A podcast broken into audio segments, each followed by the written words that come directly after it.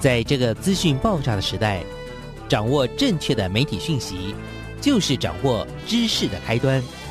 不论是电视、报纸、杂志、广播，还是像网络一样的新兴媒体，都欢迎来做客。媒体来做客。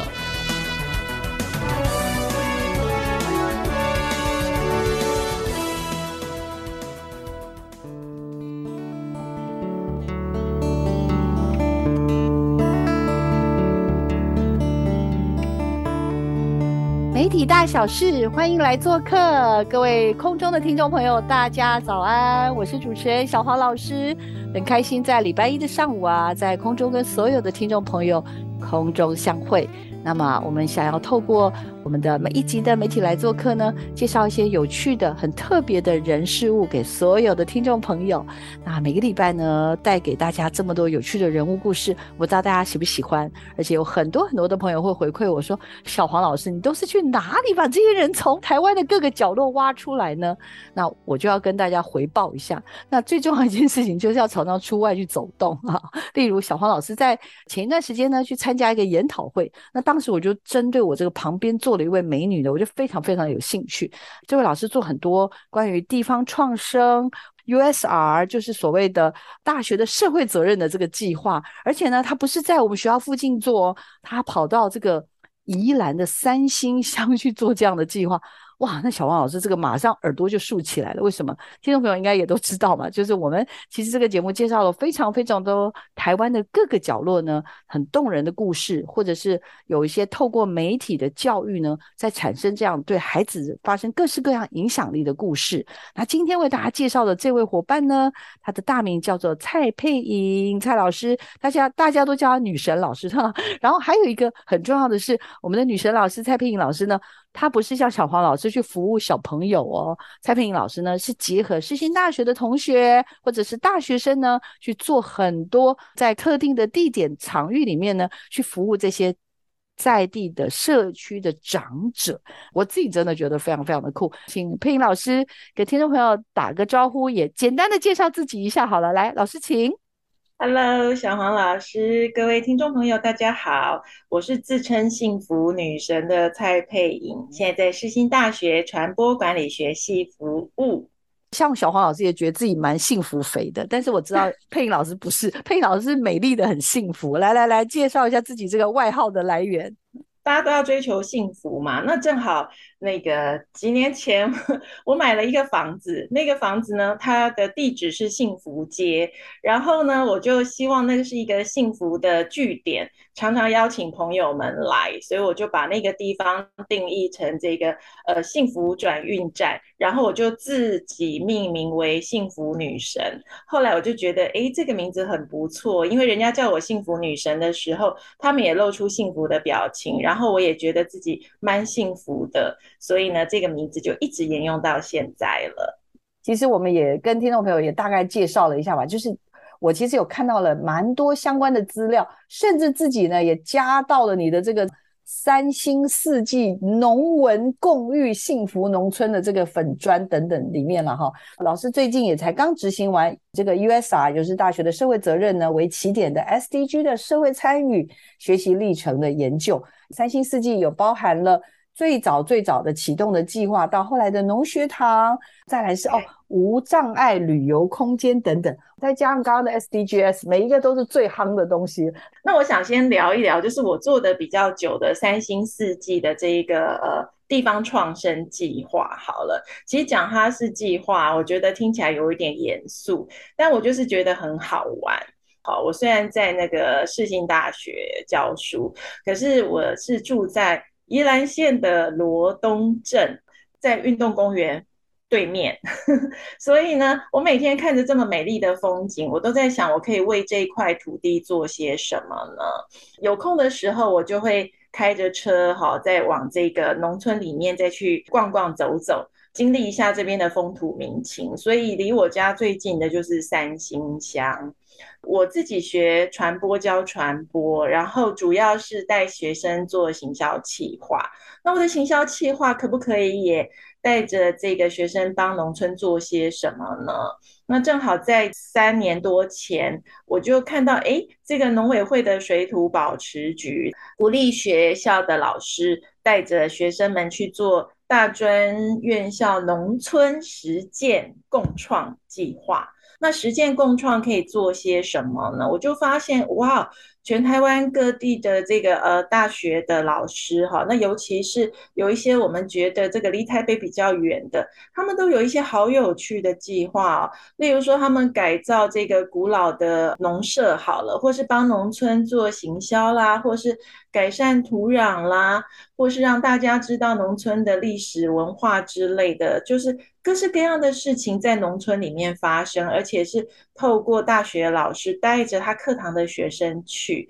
所以我想，哎，这样子有趣的计划，我当然也要试试看咯。那一定是从我最熟悉跟最有感觉的地方开始，所以我就开始了我第一年的三星四季农文共育幸福农村的计划。可是说实在话，我觉得传播学院的学生，然后在台北耶，他可以做些什么呢？所以我就看，哎，那几年很流行旅游型的 YouTuber 嘛，哈，所以学生也很喜欢拍影音。到处去玩，那我就说，哎，那你们要不要来试试看，跟着我的计划去拍三星乡？很简单，让他们去打工换宿，然后去拍影片，体验农村的这个呃生活，或是介绍这个农村的菜可以怎么样料理。这个就是我第一年计划开始，是从一个比较观光客的角度，带着我们的学生到宜兰去玩。因为学生都是所谓的这个“呆巴怂”，或者是说有很多是从其他的地方呢，千里迢迢的来到台北读书。这时候上一门课，然后老师呢就说：“哎，你们要不要到宜兰这边来做点什么事儿？”虽然就是这个是一个农委会的计划，可是我真的还蛮佩服老师的，因为就其实我也算是有点经验。所以我们的女神老师配音老师呢，当你启动这些东西时候，请问？虽然虽然大家都喜欢拍 vlog 啊，然后觉得自己可能都可以当 YouTuber，但是要去那么远的地方，学生不会抱怨吗？学生不会觉得这个老师太刁钻了吗？小王老师问了一个很有经验的问题啊，我真的觉得我第一年在课堂里面告诉学生要做这件事情的时候，半哄半骗，你知道吗？我就把那时候。呃，韩国很流行的实境节目，什么一日三餐啊，什么什么食堂之类的，让他们全部都看过一遍。这个课呢，第一次的作业就是让你们回去看片。所有你们最喜欢的韩国的实境秀哈，然后这个他们去乡下玩哈，然后不管是用这个呃开餐厅的形式，或是去借宿一晚，或是打工换宿等等之类的，然后你们看看可以做什么，所以就先这个吸引住他们的兴趣，然后再来我就说，哎，那我们就先从这一个我可以给你们资源的地方开始，那老师比较熟的就是三星，我可以帮你们找农家，我可以帮你们找。民宿哦，然后你们要不要来试试看呢？所以半哄半骗。那可是很多学生来自于不同的地方哈，像那一年第一年哦，我的学生其实有香港来的，那他们就觉得嗯，这个机会好像还不错，反正台湾有些地方还没玩过嘛。被老师哄骗的情况之下呢，那就继续执行下去。反正他对拍片很有兴趣，也很想玩一玩。那有的学生来自于台湾的其他的城市，好了，即使是其他那个农村的小孩，他们都不见得有机会进入到农村，因为他们最想要做的事情就是赶快离开农村。所以有学生他就后来告诉我说：“老师，其实我家也有种田呢。”我说：“那你应该对这个呃种植很有兴趣，或是很了解。”没有，我爸爸妈妈都叫我好好的读书。以后留在台北工作都不要回到家乡，我就觉得哈，原来我们在农村只是旅游的角色，可是当你自己是农村子弟的时候，没有被鼓励回到农村的家乡去服务呢？这也是我看到的一个呃比较忧心的问题。另外还有在都市长大的学生也很好玩，因为他们修完这一门课的回馈意见就是说，我是天龙国的人。然后我修了这一门课，老师竟然要我们去到宜兰的三星，我从来没有去过的地方，觉得好害怕哦。而且我的姐妹涛还问我说：“你到了三星会不会龙症发作呢？”我就发现哦，原来在上这一门课，在参与农村的实践之前，他们有各式各样的忧虑，但事实上，他们执行完这个计划回来，带着满满的成就。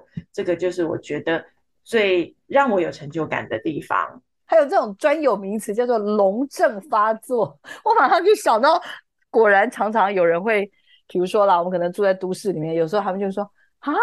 你怎么问这个问题呀？那种脸上的表情不是只有翻白眼，我觉得他他心里大概那时候闪过的那几个字就是“龙症发作 ”的概念哈。各式各样要去出发去农村做这种所谓的农文共育幸福农村这种计划的时候，到底是谁帮谁还不知道呢？对不对？以为是要去拍片，但他其实每个人心中。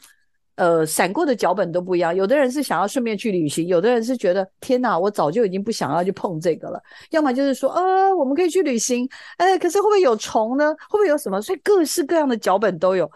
第一年拍这个打工换宿哈，那每一组同学们的这个命运不太一样哦。有一组同学他们去到那个呃。葱农场，三星葱很有名嘛，哈，所以他们想要拍那个呃体验拔葱啊，做葱油饼。来去三星，我无算你唔知。大家早安，我是主持人艾伦。好，你们知道我位在哪里吗？答案就是宜兰的三星乡。那我相信观众朋友一定都知道，三星的三星葱很有名。不过它有名在哪里呢？为什么这么有名？那是因为三星呢位于南洋溪的上游，所以水质比较清澈。那么宜兰呢，它的全年湿度还有水汽都比较饱满，比较高，所以呢，非常相较于其他地方，很适合农作物的生长。那就是为什么三星的葱啊、蒜还有米都非常的有名，而且好吃，真的超棒。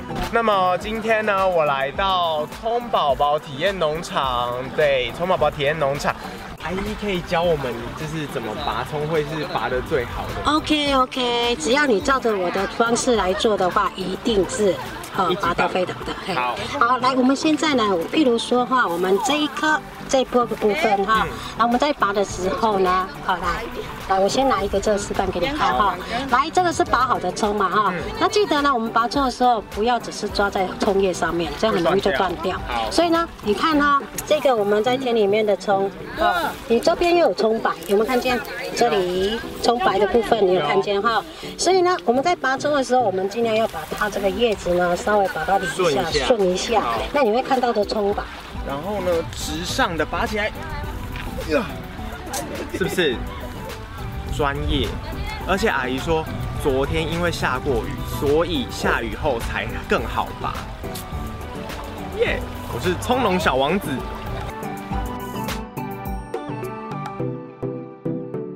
所以呢，他们在那那一边的农家很热心的提供他们住宿的地点。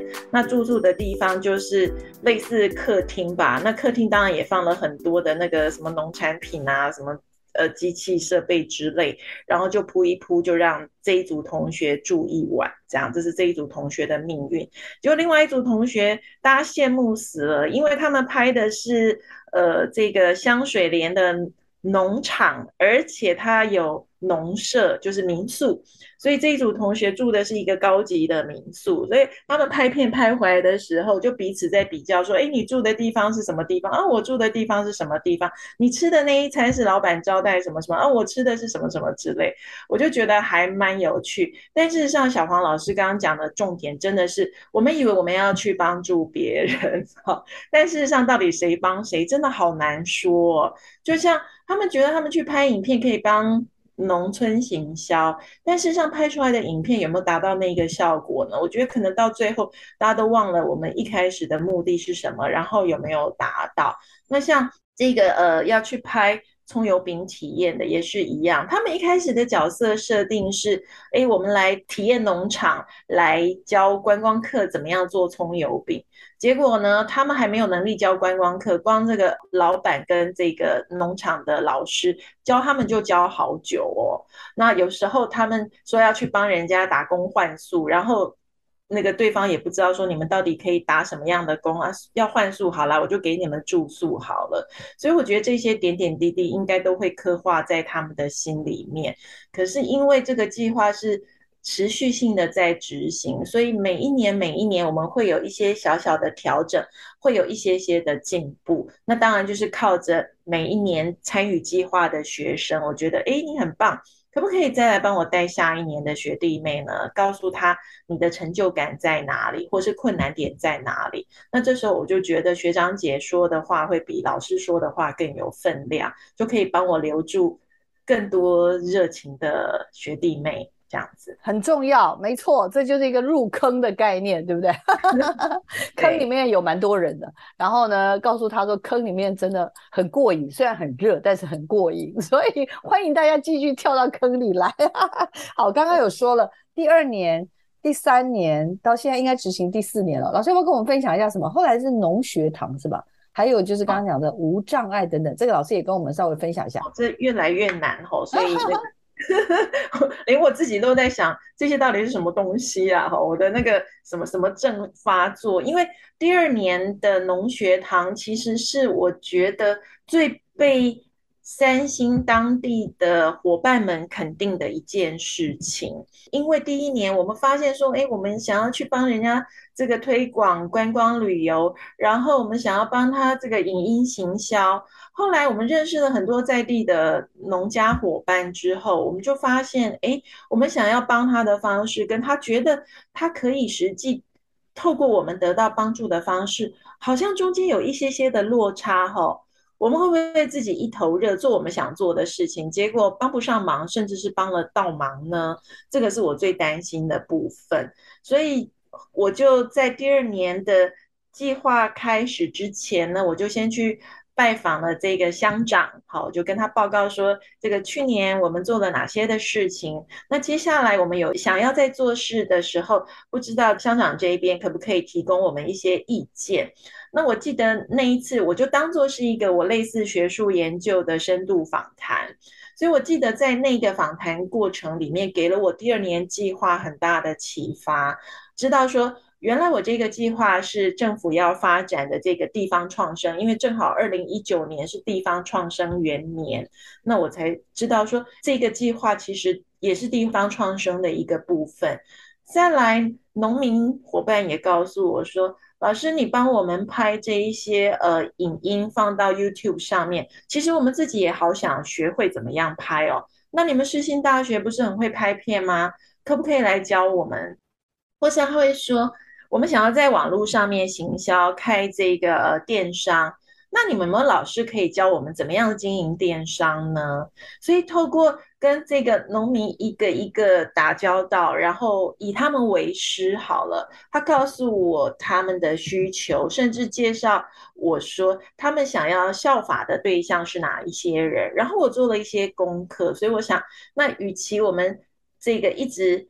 觉得我们可以帮你做什么，然后做了一些事情，还不如让你们自己学会钓鱼好了。所以我创办农学堂的时候，就是邀集了很多在地的农家，好或体验农场，或是呃民宿的这个老板，呃，请他们来参与我们的课堂，然后。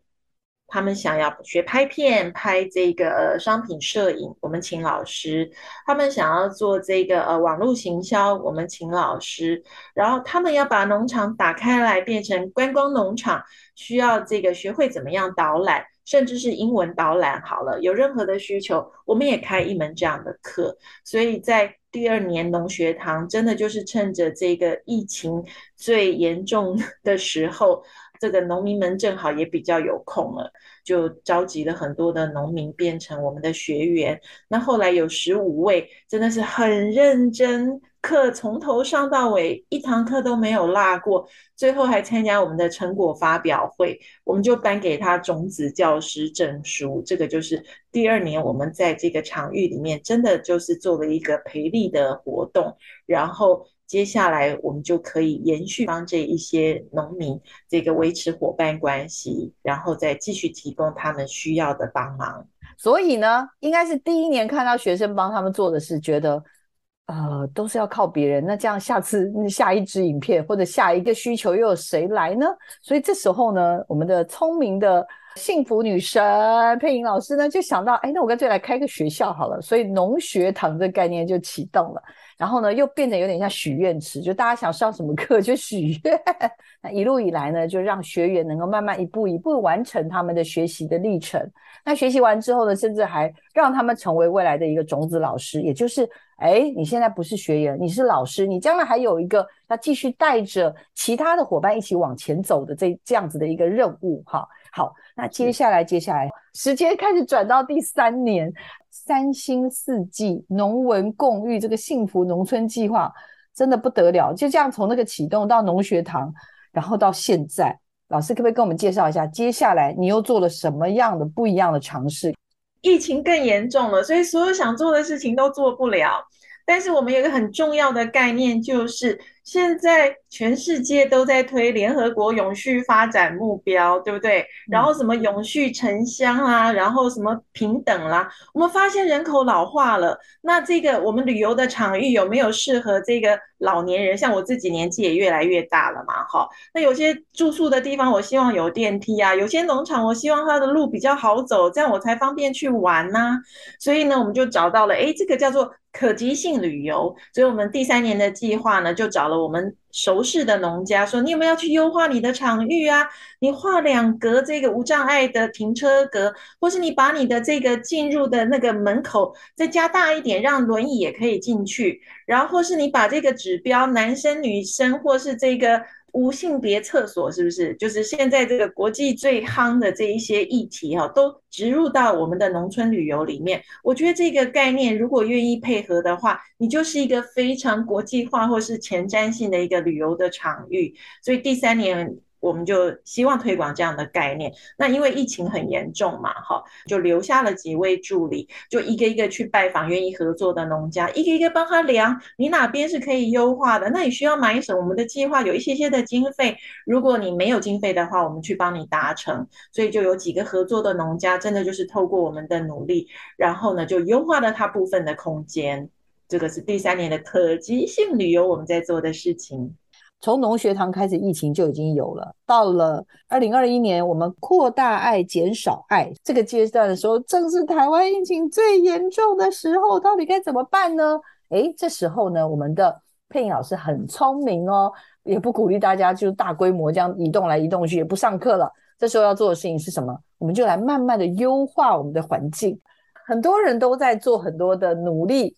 虽然碰到了疫情，我真的觉得台湾人还蛮了不起的。连这个我们的配音老师呢，他也是，他们平常都需要跟农家做这个接触，但是碰到疫情，他转换方式，然后甚至重新去做一些类似像这样线上策展的方式呢，帮助这些农家也有做出了一些很不一样的成果跟成绩哦。包含我这两天看到老师呢，还去分享了一个叫做突破同温层。参与相关的这种社会实践课程里面的叫做跨领域的各式各样的尝试，那究竟究竟老师如何在他执行这些计划的时候，他常常开玩笑说挫折常常有，但是感动很持久。到底为什么他能够做个不停呢？然后这些挫折难道不会让他想要逃走吗？那这些感动又是如何？等一下让老师继续聊下去。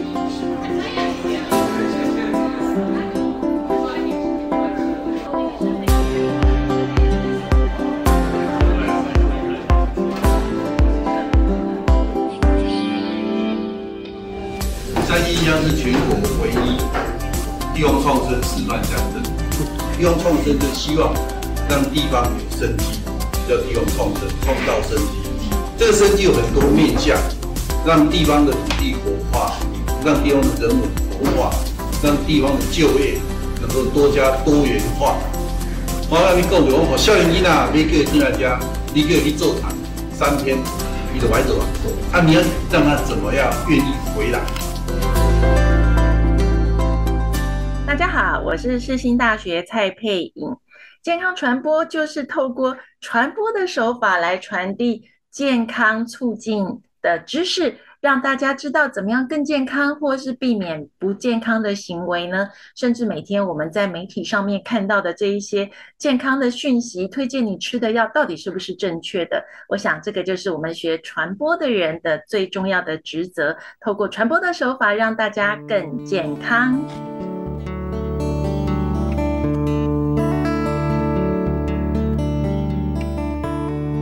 小黄老师，各位听众，幸福女神回来了。刚刚小黄老师特别好奇的叫做行动美术馆哈，其实我真的发现我包山包海，因为我们服务这个农民哈，那我觉得其实这个农村的。儿童好好了，就是自小的这个培力，不管是行销力，或是美学力，或是人文素养，其实我觉得这些也都蛮重要的啊。所以我就在这个三年的计划里面哈，因为我们想，我们还是需要这一个呃，结合一些伙伴的单位嘛，哈，有一些现有的资源，我们也是可以去找出来的。那我自己就发现一个现象，这个农村的小朋友，呃，他们可能要去。美术馆里面看画展是不太容易的一件事情，除非有这个校外教学哈。那所以我就想，诶，是不是有这个民间团体哦，他们这一个呃画展，然后可以结合适合我们这个农村的小朋友介绍给他们呢？后来我就发现，呃，有一个民间组织叫做创价学会，创造价值的创价。那创价学会它在这个呃台湾的。各地呢有蛮多的美术馆的这个呃画展都正在进行，而且我觉得更重要的是它的策展的主轴叫做文化寻根，建构台湾美术百年史。诶，这是不是很赞？就是让我们认识我们在地的风土民情，或是在地的画家。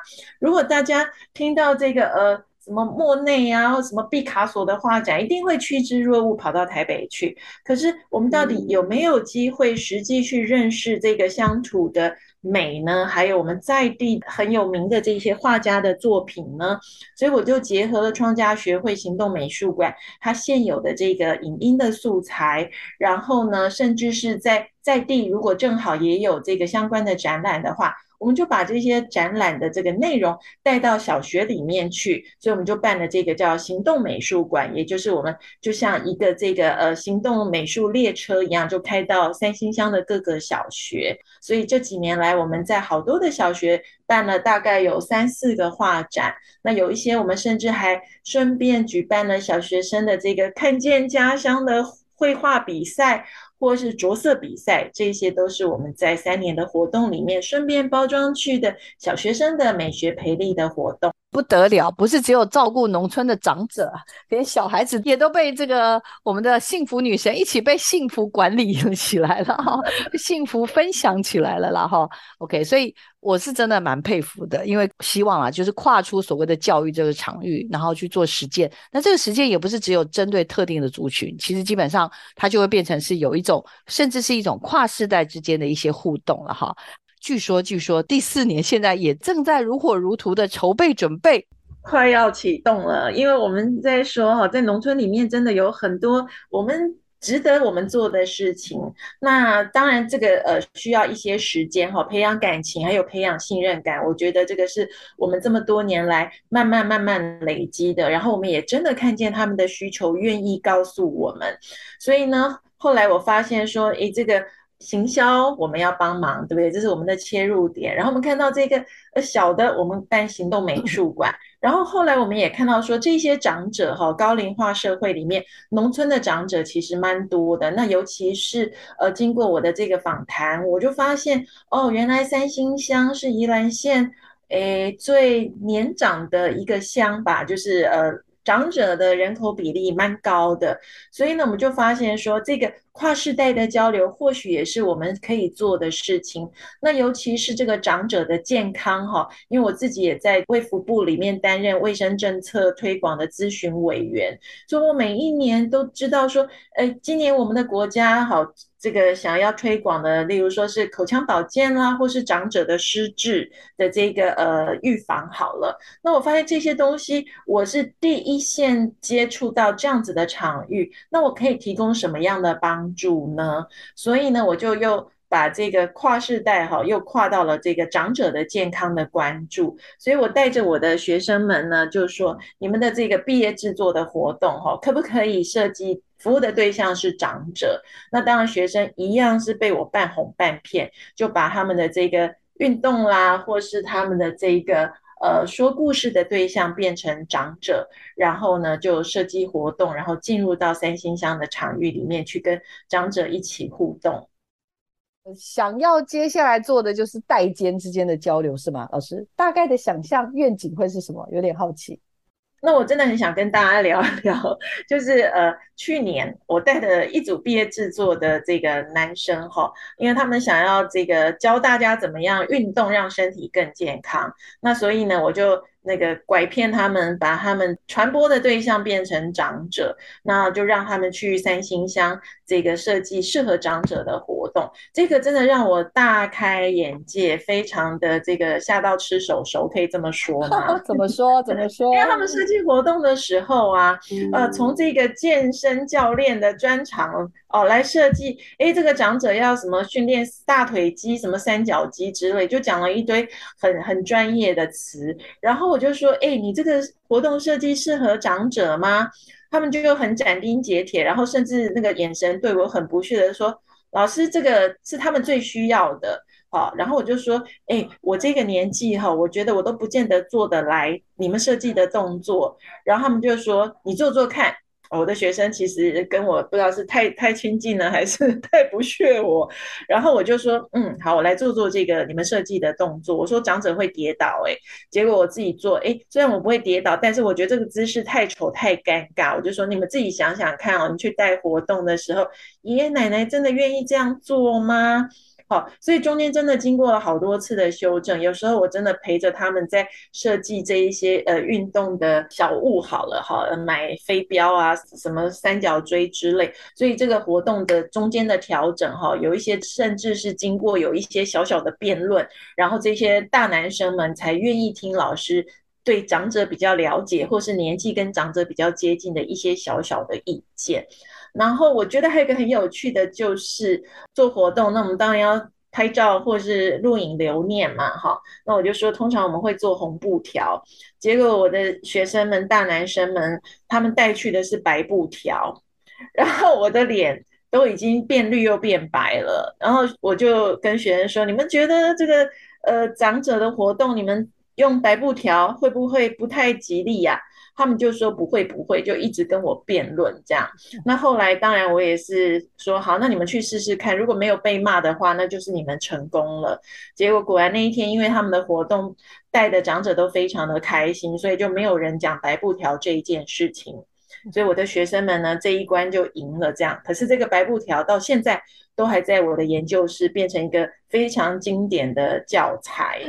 或是说，这个小朋友们他们很好意的想要买点心去给长者吃，然后他们也很认真的结合了在地特色产品，例如说花生糖，好，他们就说这个花生糖很好吃，然后不粘牙，我们要带去给阿公阿妈吃。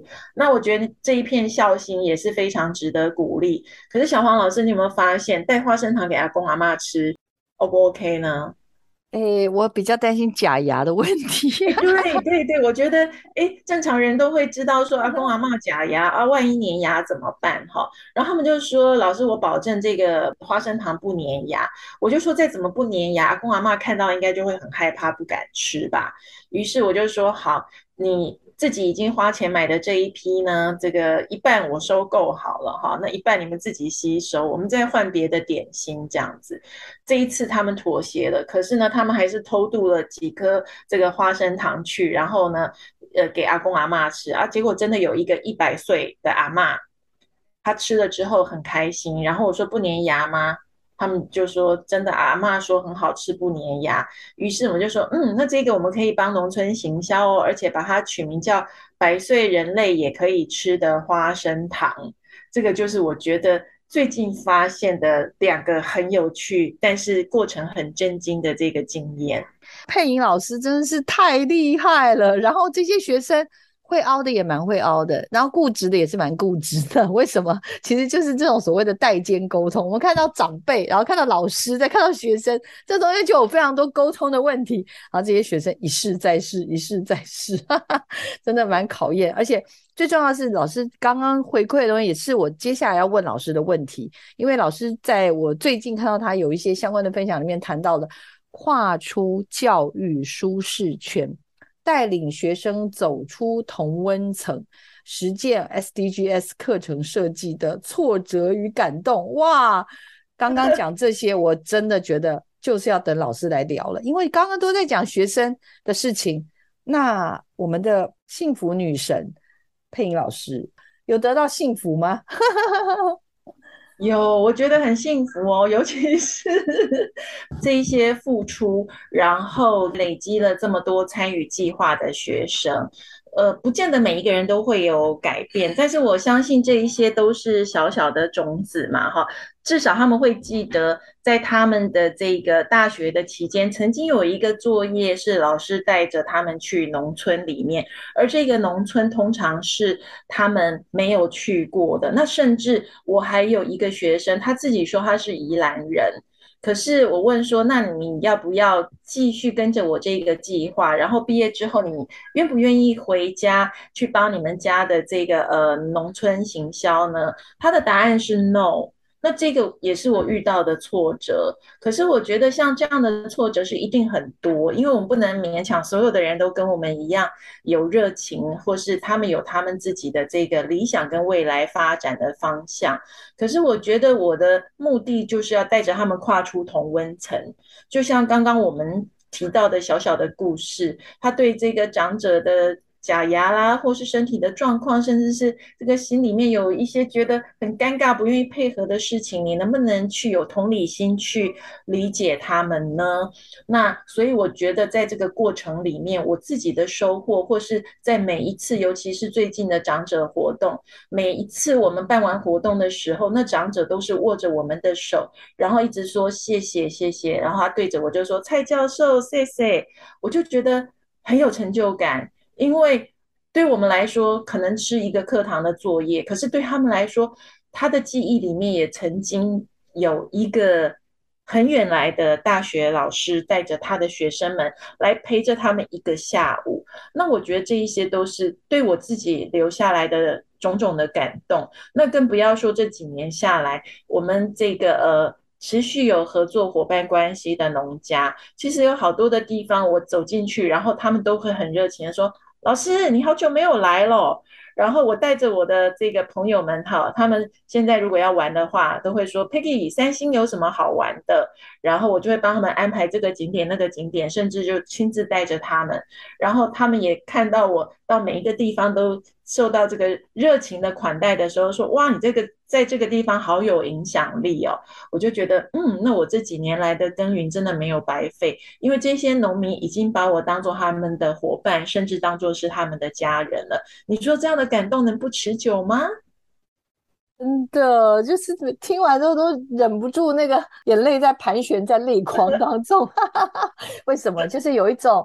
呃，你在那个地方长期跟他们把干净，然后他们也知道，或许他们并不见得常常嘴巴会说哦，谢谢你哦，怎样怎样送你匾额什么不是？但是就是那种，当你眼神对到，当你进去之后，当你带着朋友去的时候，他们是那种像家人一样的对待你跟你的朋友的时候，呃，那种感动是非常非常持久的。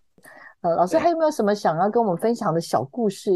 如果孩子们的成就来自于他的家长认为回到家乡不是一个成就，那我觉得这个呃要改变他们的想法真的是蛮难的。但是这几年在农村的耕耘下来，就带着学生的耕耘下来，其实我也发现，对，如果他们不知道回到家乡或是。呃，移民到农村，未来因为他们还年轻嘛，哈，他们的这个呃未来的职涯发展好了，或是他们的生命会有什么样的改变？那我的确很难带着他们这个呃离开一个他们认为比较相对这个有愿景或是舒适的地方，所以其实我在这几年执行计划的时候，我会帮自己画一个小小的愿景图好了。例如说，我一零八年是要让大家去旅游，一零九年我是要让大家愿意去这一边这个，例如说住宿好了，然后一零年呢，让大家觉得这是一个适合常住。旅游住的比较久的地方，那因为像地方创生，它其实鼓励的就是这个呃人口移居到农村嘛，哈，都市减压，所以都市减压的这一件事情不是喊喊口号就能做到。所以像去年我说可及性旅游，就是扩大爱，减少爱，那个第二个爱就是障碍了。就如果这一些障碍减少了，然后这个方便性增加的情况之下。大家才愿意移民嘛，对不对？好，所以最后一个那个移居是真的移民的这个移，那所以你要先适合。居住叫做这个宜兰的宜，就是呃宜宜居，就是适合居住。然后接下来才能移居啊，才能让大家愿意移民过来这个地方。所以我自己算是已经移民过来宜兰了。我都说我是新住民，很多人都以为说，哎，老师你一定是宜兰人哈，你这么的熟啊，什么什么这么有热情之类的。我就说其实不是，他们就很讶异说，哦，你在台北教书，你每天开车去台北，那你为什么要住在宜兰呢？我说，哎，你不是宜兰人，那。你到底是哪里人？这样，然后我就觉得，哎，这也是我们的小小的骄傲啊。那所以我会觉得说，如果我们真的希望大家可以在这个都市减压，甚至移民到这个地方，我觉得有蛮多事情可以做。那创造就业机会当然也是一个很重要的点，这样年轻人回来家乡才有希望。所以这个是我觉得为什么我。凭一己之力好了，然后多年来慢慢的耕耘。那我觉得或许或许，因为我是一个大学老师，呃，相对来说，这个农家对我的信任会多一些。那我在学校里面做这样的事情，短期之内也看不到对我的这个学术研究影响力有什么样子的成果。可是我觉得对我自己来说，我满满的感动。然后大家看到我的时候，会叫我幸福女神，或是叫我三星女神。因为我现在的代好像就是三星的代言人，就是我在呃学校里面或是这个呃接触其他同才的时候，像小黄老师 对？看到我的时候，可能就会想到宜兰，想到三星。哎，我觉得我的这个努力已经慢慢的有一些成果展现了，所以这个也是会让我愿意继续做下去，实践大学社会责任的一个很重要的动力。没错，所以所谓的是大学的这个呃。叫做什么？大学的社会责任的实践计划，因为有还蛮多，我小黄老师也认识一些在推动的人。有时候真的觉得这些老师们都是蛮大型的，可是多半多半可能都是，比如说有一些是通识中心在执行。可是我相信大家在做的过程当中。也发现了中间的一些困难点，刚刚讲的，例如学用的落差，对不对？也就是说，像老师平常在学校教的是这个行销企划啦、数位的策展啦、跨媒体的整合行销等等这些东西，或者行销企划的这个撰写等等这样的课程，那老师就不是只让他们坐在教室里听理论，带着他们走出他们的所谓的同温层，就走出教室，走出校园。走出台北市，反正就给我走出去就对了，走出去就对了。哎，那老师，我忍不住想要问你一个问题，就是请教一下哈，你听过？就因为你在做这种事情，然后老师又是体制内的教授，其实真的就像刚刚老师所说的，现在虽然有所谓的多元升等、技术报告、社会服务的人，但是老师看来做那么多年，加分已经应该是满积分了。有没有人讲过这种泼你冷水的话？然后呢？但是呢，也是不是也一定也有人，是不是也深情的对你说过一个让你可以继续坚持下去的话？我觉得对，有人会说你做这一件事情哈，对学术研究有什么帮助呢？如果你要在学术圈好好的发展，你要想一想。那我觉得对他们很务实，然后也是为我好，给我一些建议。那我自己这个个性比较随性啦，因为反正。呃，如果这个要在学术上有成就的话，我之前这个十年就不会在业界这边闯荡嘛，对不对？那我已经耽误了十年在业界，所以进入学术界的时间也算晚了。然后，所以我一直觉得想要做我觉得有意义或是有兴趣的事情。哈，那尤其是我的工作不是我生活的全部，但是如果我的工作可以对我的生活甚至生命的价值有一些些帮助的话，我觉得我的工作也没有白做了啊。所以在这过程里面，那但是我觉得。做到最后，就像刚刚小黄老师说的，诶，我们整个国家教育的政策就是在鼓励老师带着学生去做社会实践呐，会有一些小小的挫折，其中当然也包含来自于在我们实践的场域里面哈，因为我觉得我们不是。有太多的资源啦。换句话说，我们在做这样小小的计划的时候，要不是有这个农委会一点点钱的补助，然后而且它全部都是要花在场域里面，或是花在学生的身上，老师是没有主持费，所以这个对。大部分老师来说就没有诱因啊，哈，那我就说我虽然半毛钱都拿不到，可是我很有成就感啊，然后我有可以动员很多的学生跟我一起做我想要做的事情，所以我觉得这件事情值得做，所以我会做那么多年。那同时我觉得也会来自于农家的一些鞭策哦，因为这么多年来，其实他们接触到。主动去洽询说要提供他们某些协助的大学也不少，说实在话，但是他们经历过这么多的学校或是计划来来去去，有一个跟我感情还蛮深厚的农家，他就直接告诉我说，后来在辅导的过程里面，他们去参加了比利时食品评鉴的三星，好，他第一个。时间点就告诉我，然后其实我觉得我功课做的不够多，我也不知道这三星有多厉害。后来是在呃类似的发表会里面，别的老师才说，哎，三颗星很厉害耶。我们辅导的农家只有一颗星，顶多两颗星这样子哈。那所以这个茶厂他们的这个荣誉，他第一个时间就跟我分享，他设计出来的精品的礼盒，他第一个时间一定会限量版送一份给我。那同时我。在这个继续想要做一些什么事情的时候，尤其是在做这个呃行销的时候，我我我也会去问说，你觉得我这样做有没有能帮到忙？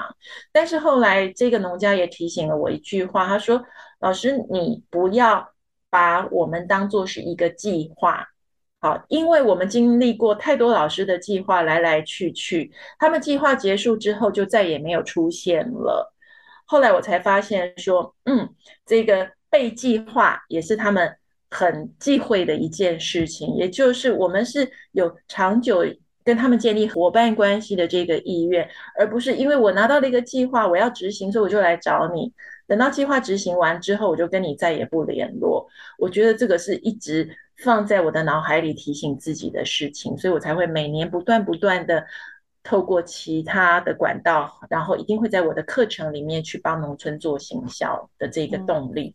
呃，希望大家那个如果国内旅游呢，就多来宜兰，然后但是还要再往里面，好不好？再往三星乡走哈。大家说去宜兰玩都是下高速公路附近吃个瓮窑鸡就走了，其实三星乡有很多很美的景色，很美的美食值得大家品尝，多住个几天，慢慢的欣赏在地的风光。好，没问题，老师，我们一定会的。那今天有机会得到幸福女神的幸福钥匙，还有呢幸福的三星，也欢迎大家哦去宜兰，不要真的只有去吃旺仔鸡，是不是？也不要只有这份快闪，希望能够真的好好的爱。宜兰好好的爱三星，好吗？这个也是小黄老师衷心的期待。我们再次感谢佩仪老师来到我们的节目现场，我请听众朋友持续锁定我们的媒体来做客。我们下礼拜见，老师谢谢你，谢谢，拜拜，拜拜，拜拜。